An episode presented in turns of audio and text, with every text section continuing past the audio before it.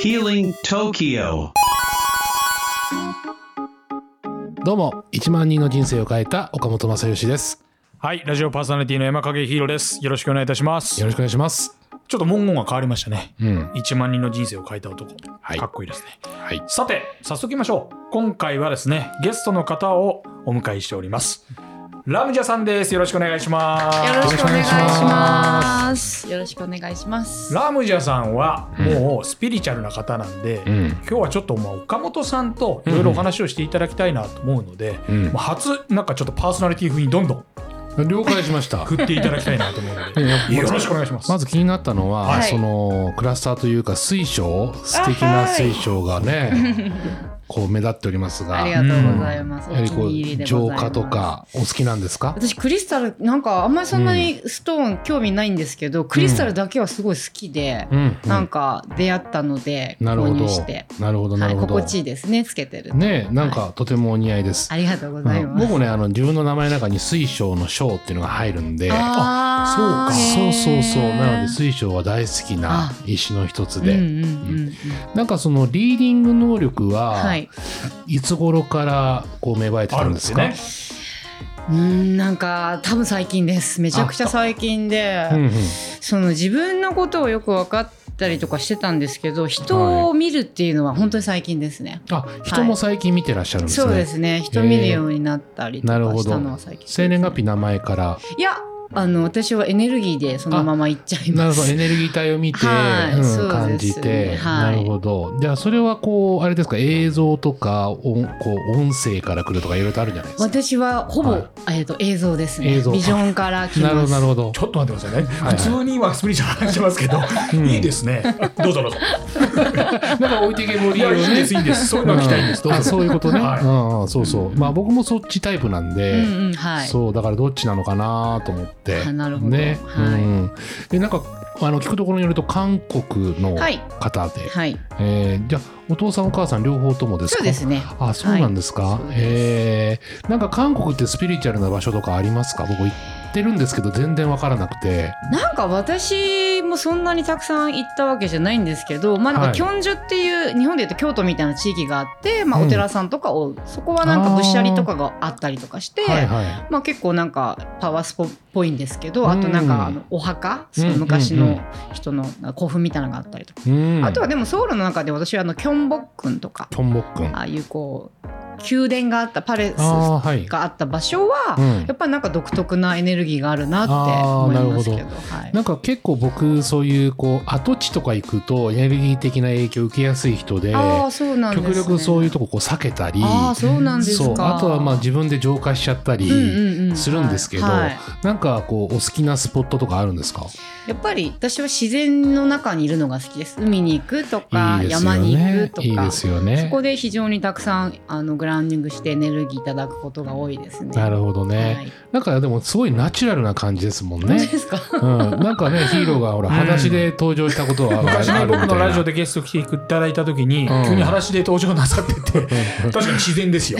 自然体だね。自然体ですよ。自然体だ感ね。大地を感じた。い。大地をなるほど。大地をそう感じ。まあ飾るよりかねなんかこう本質的に生きてらっしゃる人ってそうだよねやっぱね。まあ、ラムジャさんはアーティストとしてね、活動してられてそうねますけどね。まあその音楽もやっぱりそういったこうスピリチュアルなものとか、はい。あの例えば人の魂を揺さぶるとか、い。なんかそういうのはあるんですか？ご自身の中でのこう曲を作る上で。そんなこと全然考えて作ってないかもしれないです逆にね。そこは？うんなん。か、なんですかね。なんだろう曲作りは、なんか出てくるがまま思うがままに作ってる感じですかね。なんかあんまりこ言いたいこれが言いたいっていう時もあるんですけど、うん。なんかその物語がストーリーがこう見えてきてそれを言葉にしていくってこともありますしなるほど。あんまりそこはこだわりない感じです。なるほどね。はい。まあちょっとそのスピリチュアル系な、うん。まあ、人を見るっていうのは、はい。これはもうあの趣味なのかお仕事みたいな感じなのかどっちでやってるんですか？そうそれがその最近ちょっとうん。こう、今まで自分の私かすごく子供の頃から自分の過去性を結構覚えてて瞬間瞬間でなんか、でもそれが自分の過去性だって結びつくまでにやっぱすごい時間かかったんですよね。なるほど。何の映像が見えてんのかよくわかんないまんま、はい。なんかこうすごい感じでいろいろだからその間に結構こうメンタルとか患ったんですけどまあ、とあるまあヒーラーの人とかにお会いしたりとかそういう機会があって、うん。なんかそれがそうであるみたいなのを認識し始めたりとかして、いく中で、まあ、どんどんいろいろ記憶を蘇らしてきたんですけど、うん。うんなんかあの人のことも見え始めたのが最近で,、うん。で人の過去性がなんか見えたりまあ一番手軽なところで言うと例えばその自分の相方だったりいきなり一緒にバンって見え始めたりとかしてたんですけど旦那さんそうですね旦那さんそう。うん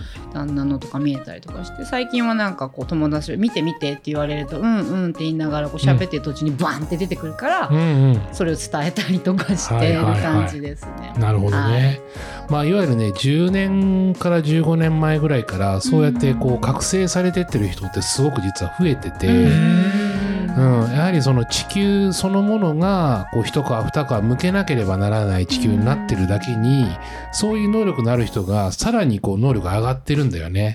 それはアセンションっていうんですね。アセンションっていう意味でねこれはもしかしたら次回以降話すテーマかもしれませんけどね。そうだね。うんうんやっぱ途中からそのリーディングだとかできる人がいるんですね。増えてますめちゃめちゃ。うんなんかそうすごいこう22歳ぐらいの時に、うん私結構こ、まあ、いわゆる子供の頃はみ霊が見えるとかなんか聞こえるとか、うんうんそういったことを感じてたりしたんですけど、22だから今から20年近く前になるんですかね。うんその時になんか全然私あんまりそんなに宇宙とかあんま特にそんな興味なかったんですよ実は。うんうんなんだけどある時、うん。まあ、夢というか寝てる状態の時に、うん。まあ、いわゆるアンドロメダ星の方がいらっしゃったんですよ。うん。でいらっしゃってうん。話をしてそのまま、そのアンドロメダ星っていうのがボンって出てきたそのなんか惑星みたいなののイメージの中に、うん。一緒に行った行った後にバッてそのまま目が覚めちゃって。アンドロメダ星って何？って思って、はいはいはい。え一体何？って思ってこうガチャガチャ